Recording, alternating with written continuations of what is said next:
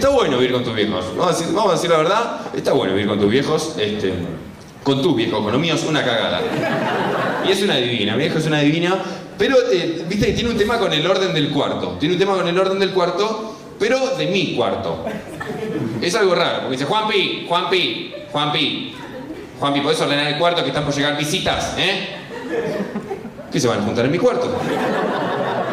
No sé qué se piensa, ¿viste? Que van a llegar. Hola Silvia, ¿cómo estás? Che, ¿tu casa bien? ¿Los chicos bien? ¿El cuarto de tu hijo ordenado? Déjame que lo miro. ¿eh? Bueno, el día de hoy nos visita Juanpi González. ¿Qué, tal, Juanpi? ¿Cómo, ¿Cómo va? Bien. ¿Y usted? Eh, bien. Bien. ¿En Río Cuarto por primera vez? En Río Cuarto por primera vez, sí, me, me venían pidiendo, ¿verdad? no sé si vienen al teatro, pero, pero ¿Sí? que me venían pidiendo, sí. La otra vez pasada había venido a, a Córdoba, Villa María y Carlos Paz, y me dijeron, hey, ¿no Empezaste a salir un poco al boludo?". interior del país. Sí, la verdad que desde más o menos septiembre o un poquito más, a agosto del año pasado, que casi todas las semanas a algún lugar del interior visito. Porque hace años que te dedicas a esto del stand-up, ¿no? Hace siete años que arranqué, si podemos contar como primera función la muestra de fin de curso. ¿Con Eh, quién? f- ¿Con quién con- hiciste? Estudié con Emilio Tamer, yo, que es el director de Martín Bossi ahora, eh, en un teatro llamado El Faraute, y ahí arranqué, pero fue a la par de que yo estudiaba ingeniería. ¿no? Ni- ¿Pensás que es necesario tomar clases para convertirse en humorista? ¿Se nace un poco humorista? Yo creo que se nace, pero que como que es un atajo, digamos, como el que sabe tocar piano va a aprender solo, pero si viene alguien le dice, le enseña un poquito más, va a aprender más rápido. Igual lo que más me saca de cortarme el pelo es lo que me dice la gente después de que me lo corté. ¿no? Yo me junto con mis amigos y siempre hay un amigo. ¿Qué te dicen los amigos cuando te cortaste el pelo? Le pagaste, te dicen. Ah, son, tus amigas son una forra. No, digamos, no lo quiero decir, pero. ¿Qué te dicen? Te cortaste el pelo.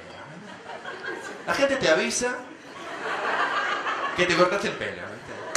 Decime si me queda bien o si me queda mal, pero no me cuentes, me corté el pelo porque yo estaba cuando me lo cortaron.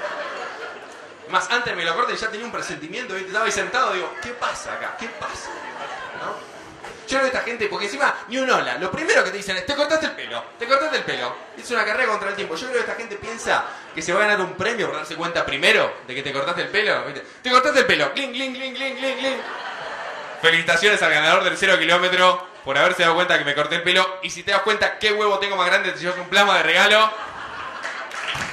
¿Vos ya eras de- en ese sentido, te habías subido a un escenario o nunca te habías subido a un escenario? Em, No, me había subido a, a actos del colegio. Del No le tenía miedo al escenario, no para nada. Este, con lo cual tampoco es condición para, para subirse a un escenario, tener o no tener miedo. Pero a mí me pasaba que yo me subía en escenario y me gustaba estar ahí arriba. Para leer, para en actos decía, vos tenés buena voz, tomá, leer o actuar, qué sé yo. Y siempre me gustó también hacer reír en mi grupo de amigos, en mi grupo familiar. Pero, Y después empezó ese proye- un proyecto de parados. Sí, de Parado, que fue el- un grupo que armamos con, con mis compañeros de, de curso, éramos tres. ¿Estuvieron Nico Brown juntos y.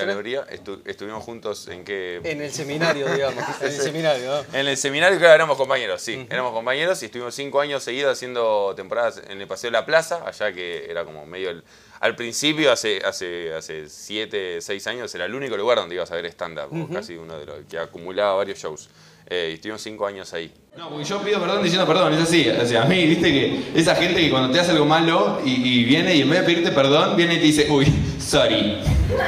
Sorry, no, te juro que sorry, eh, sorry, sorry, digo, eh, sorry, ¿dónde salió esta tradición de pedir perdón en otro idioma, viste? En otro idioma y encima mal pronunciado, ¿no? Porque yo, eh, yo no me imagino a la gente en Estados Unidos que cada vez que se manda un moco, viste, que vaya y diga, uy, peroname. No. Te piro mil perones, no.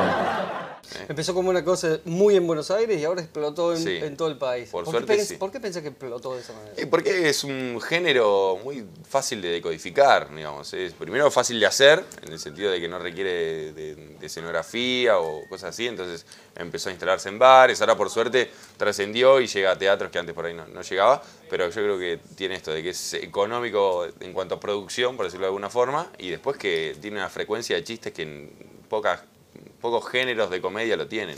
Y, y el hecho de salir de Buenos Aires, ¿a qué se lo debes? Por ahí las redes sociales ayudan mucho, ¿no? Las redes sociales, eh, programas como Hora de Reír o Comedy Central o bueno, cosas que fueron federalizando el humor, eh, pero sí, obviamente las redes sociales tienen un alcance ilimitado y ahí es donde apuntás, porque, porque ahí no hay, la gente no tiene que prender una radio, no tiene que prender una tele, nada, le caes al celular. ¿Trabajas mucho en redes sociales? Antes trabajaba más, pero, pero por suerte a partir de eso fue que empecé a trabajar más también en los teatros y ahora bajé el ritmo. Yo tenía días que hacía tres videos por día, ahora ya hago uno por día con suerte. ¿Por qué? ¿Por mucho laburo? Mucho laburo, eh, están saliendo otras cosas también, eh, de, de- de hacer guiones y después viajar bastante, entonces...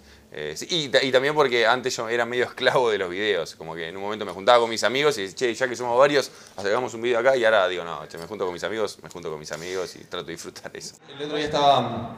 Me, tocó ir a hacer un show al interior y me fui manejando, ¿eh? Como no llego al avión, voy manejando. Y, me di cuenta de, de lo peligroso que son las rutas, ¿no? Y la confianza que le tenemos al que viene de frente, ¿no? Era de noche, lluvia, era un- la confianza que le tenemos al, al que viene de frente, ¿no? Que, que estamos- confiamos plenamente que viene en su carril, como que sí. No sabemos quién es, no sabemos dónde viene, a dónde va. Eh, O sea, si nos dicen, che, ¿confías en que ese pibe encerrado con tu vieja en un cuarto no hace nada? Decimos que no. Pero tenemos la confianza suficiente como para creer que viene de su carril. Y digo, ¿y quién fue el que inventó las rutas? Porque es. Es. Es un. O sea, está mal la ruta. O sea, por ahí tenía sentido cuando iban a caballo a 20 kilómetros por hora, pero digo. con- o sea, ¿quién fue el que dijo, "Bueno, hagamos una cosa? Mira, pongamos autos que vayan de acá para allá, no sé, a más de 100 kilómetros por hora, ¿eh? Y 3 metros más acá, eh, que vengan autos de allá para acá a más de 100 kilómetros por hora. ¿Te parece? Pero, no es muy peligroso. No, bueno, tranquilo, separamos con unas rayitas, ¿eh? Digo, ¿En qué tipo de humor más o menos ubicás lo que vos haces sobre el escenario? Eh, actualmente con el show que hago que se llama Soltero, que no es el que voy a hacer hoy acá en el Luis, que acá vengo con mi primer unipersonal, que se llamaba De todo un poco, un gran nombre que se me ocurrió a mí, este, no sabía bien cómo era. Y, y a- ahí hablo, la columna vertebral sería hablar de, de la etapa de cuando vivía con mis viejos, y ahí distintos disparadores, ¿no? Eh, estudiando ingeniería o las cosas que me molestan. Ese es más universal. De todo un poco es un show bastante universal para que tiene un rango de edad bastante amplio también. El segundo show que, que escribí se llama Soltero, ya es como más específico, mucho más personal, también autorreferencial, hablando de mis experiencias eh, de, de vivir solo, de la etapa de vivir solo y de la etapa de cómo es el levante hoy en día en boliches, en redes sociales, en aplicaciones. Pero ese sí ya es medio dedicado o, o- o implica que la gente me conozca de antes. Pero por eso te considerás un, un humorista que remata mucho con el cuerpo, remata mucho por ahí con un nivel intelectual con la cabeza, ¿cómo es? Son muy inteligentes yo. muy Son muy inteligentes. Pero, pero sí, la verdad que siempre, sin haber estudiado nada antes, eh, el acting me salía medio innato como forma de remate, el, el rematar con, con- con el cuerpo. eh, pero, pero creo que es una combinación de las dos, del texto y de la, la- la expresión corporal. El otro día me invitan a un cumpleaños y me dicen, che, Juanpi, Juanpi, venite a mi cumple, que vos estás más que invitado, ¿eh? Estás más que invitado. ¿Qué? Más que invitado. Yo conocía dos categorías, ¿no? Cumpleañero e invitado, de repente soy más que invitado. Digo, bueno, hacémelo notar, hacémelo notar. No sé, eh, dame la mitad de los regalos. No sé, eh, ¿Cómo te sentás y desarrollas tus materiales? Y- ¿Cómo, cómo es la musa, digamos? Sí, ¿Cómo- sí, ahora estoy escribiendo poco, con lo cual esa pregunta no, no la sabría contestar. Pero, pero yo primero, me, me- a veces me siento y digo, a ver, ¿de qué quiero hablar? Y me obligo, y otras veces surge ¿no? que se te cae la idea, algo gracioso, una situación. Pero particularmente, la experiencia, por ejemplo, con Soltero, empecé a escribir monólogos, aparte de distintas cosas. Mi, mi idea es escribir sobre papel y después a la, la- la computadora es lo último que agarro para ordenarme. ¿Andas con una libreta, con el Sí, teléfono? sí, sí. qué? Primero con el teléfono y después con, con papel para, para, para desarrollar la idea. Y después, cuando escribía todos los monólogos, me di cuenta que era todo como medio alrededor del mismo tema de, de- de la soltería, pero a partir de experiencias, de primeras citas o cosas así, era como decía, che, esto lo tengo que escribir. A una persona que por ahí se quiere acercar a esto del stand-up, ¿qué consejo le darías vos? Que, que no se ponga la presión de hacer reír, que, si, que lo haga por una cuestión de, de, disfrutarlo y aprender y que hacer reír sea la consecuencia y no querer subirse a- y al minuto intentar ser gracioso. Primero porque es demasiada presión y después porque generalmente cuando buscas más el, el resultado final antes que el camino terminás fallando. ¿Qué te genera la risa del público, esa energía que te genera? Y es como el, como el combustible de, de- de seguir y que, que es medio una ola para que el próximo chiste salga mejor y así. Y es, es lo que uno busca, es la, el- la devolución más grande que, que hay cuando uno sube a escena. Bueno, gracias Juanpi. Gracias a usted, señor. Nos vemos.